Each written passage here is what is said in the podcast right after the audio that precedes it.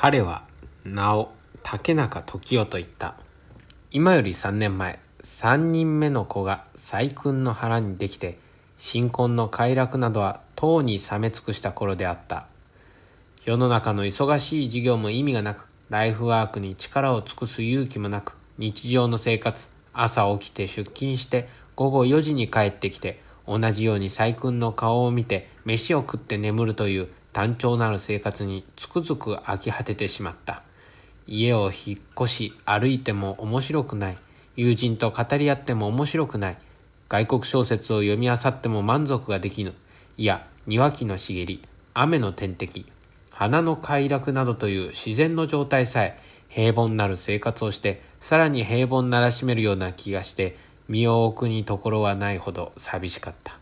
道を歩いて常に見る若い美しい女、できるならば新しい恋をしたいと痛切に思った。34後、実際この頃には誰にでもある反問で、この年頃に癒しい女に戯るるものの多いのも筆境、その寂しさを癒すためである。世間に妻を離縁するのもこの年頃に多い。出勤する途上に毎朝出会う美しい女教師があった。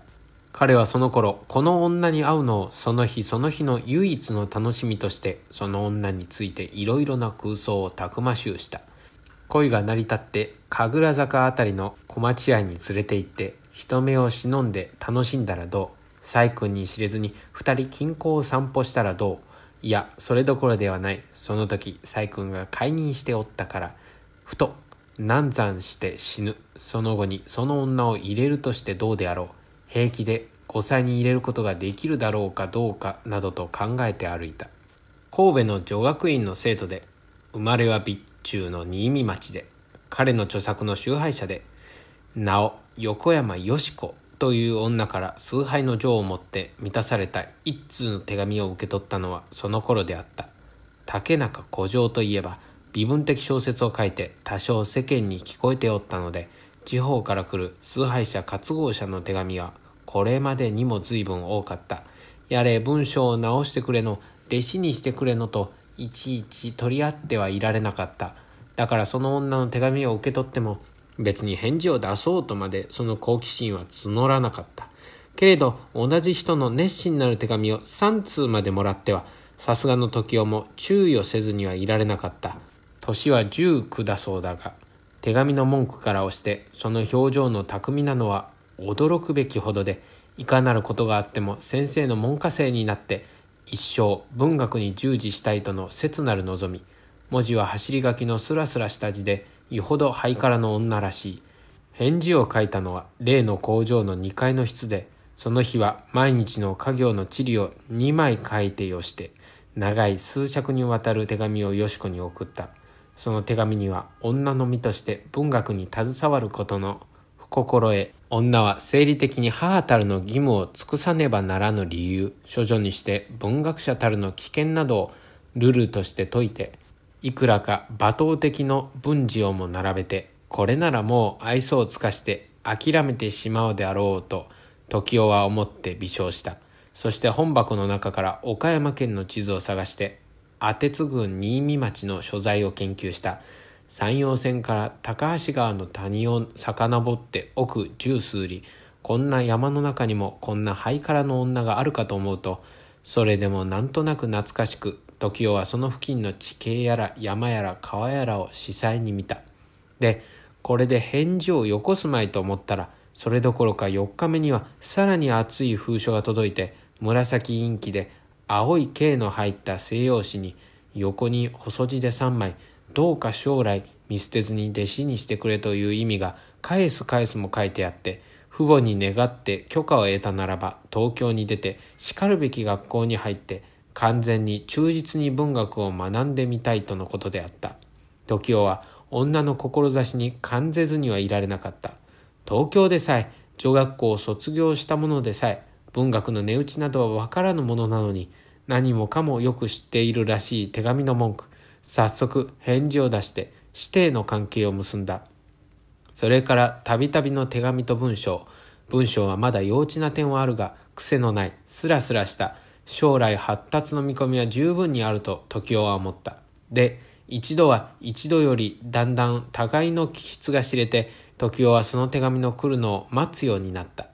ある時などは写真を送れと言ってやろうと思って、手紙の隅に小さく書いて、そしてまたこれを黒々と塗ってしまった。女性には器量というものがぜひ必要である。器量の悪い女はいくら才があっても男が相手にしない。時をも内々胸の中でどうせ文学をやろうというような女だから不器量にそういないと思った。けれどなるべくは見られるくらいの女であってほしいと思った。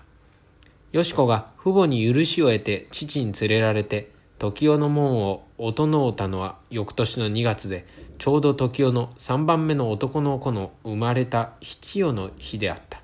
座敷の隣の室は細君の三辱で細君は手伝いに来ている姉から若い女門下生の美しい器量であることを聞いて少なからず応納した姉もああいう若い美しい女を弟子にしてどうする気だろうと心配した時雄はよし子と父とを並べてルールとして文学者の境遇と目的とを語り女の結婚問題についてあらかじめ父親の説をたたいた。よし子の家は新見町でも第三とは下らぬ豪華で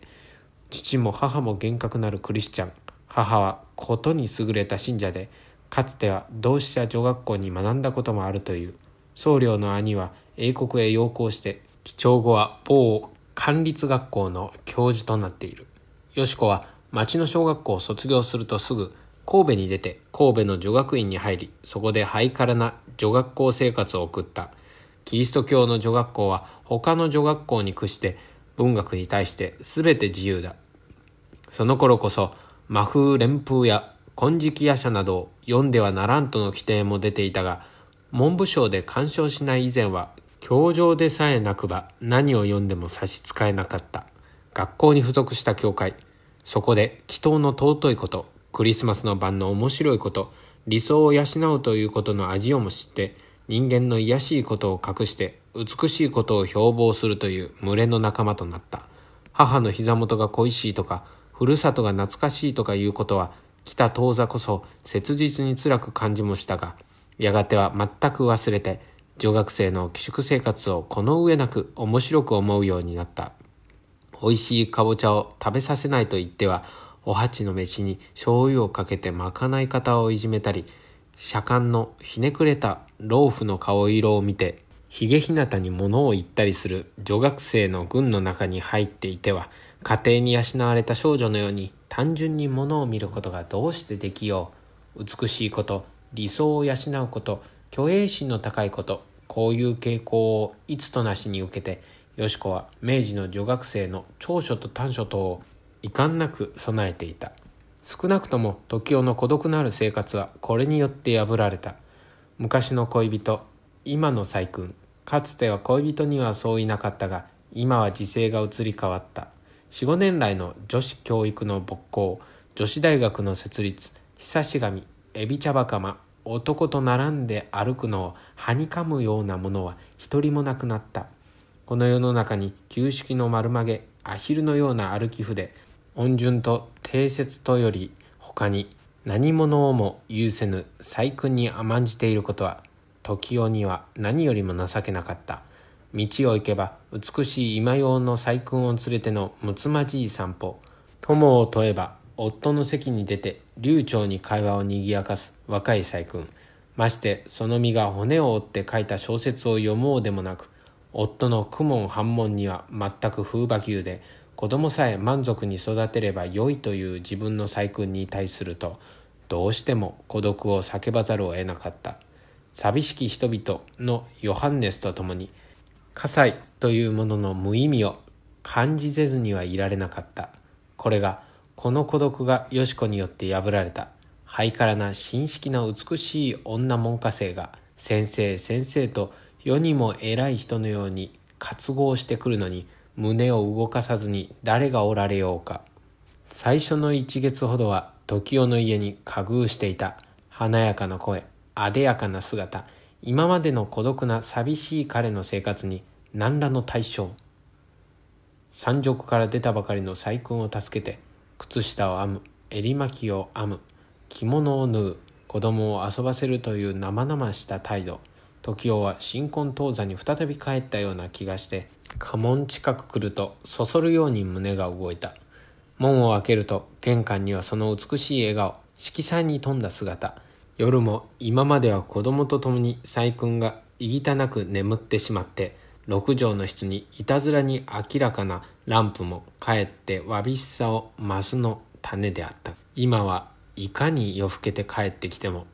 ランプの下には白い手が巧みに編み物の針を動かして膝の上に色ある毛糸の丸い玉賑やかな笑い声が牛込の奥の小芝垣の中に満ちた。